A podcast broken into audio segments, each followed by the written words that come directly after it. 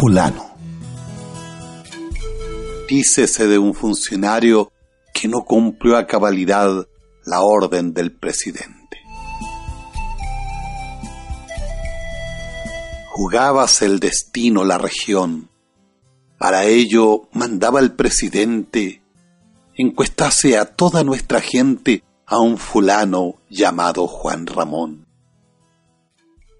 Y llegó con aire prepotente, queriendo pasársenos de listo, y vimos lo que nunca habíamos visto, un pelado con dos dedos de frente.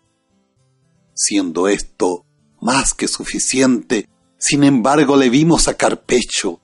Le dijimos, no nos parece justo que nos cambie harina por afrecho.